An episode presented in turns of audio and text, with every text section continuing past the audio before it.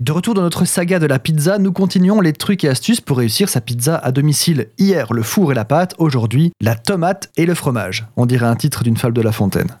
Pour les ingrédients de votre pizza, je vous conseille de commencer facilement pour améliorer votre apprentissage. Commencez simplement par une proto margarita, donc tomate mozzarella.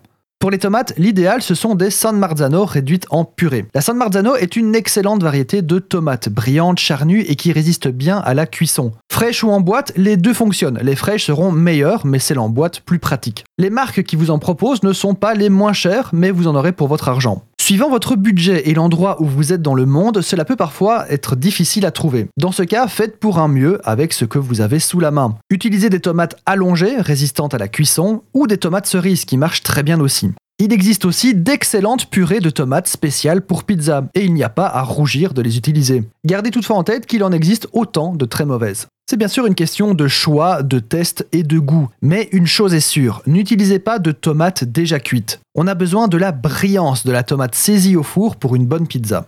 Pour le fromage, on peut se sentir perdu. De base, de la mozzarella, rien d'autre. Par contre, bufflone, normal en boule, haute hydratation, basse hydratation, râpé, on peut s'y perdre. D'autant que certains styles de pizza auront une préférence pour la mozzarella fraîche, comme la napolitaine, et d'autres styles n'utilisent que de la mozzarella râpée, comme les pizzas new-yorkaises.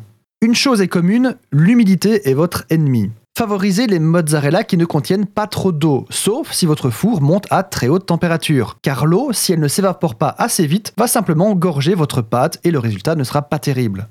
Il va falloir quelques expérimentations avec les produits que vous trouverez près de chez vous, mais ce conseil peut s'adresser à tous les ingrédients in fine. Tomate, mozzarella et c'est tout pour commencer afin que vous puissiez bien maîtriser les bases.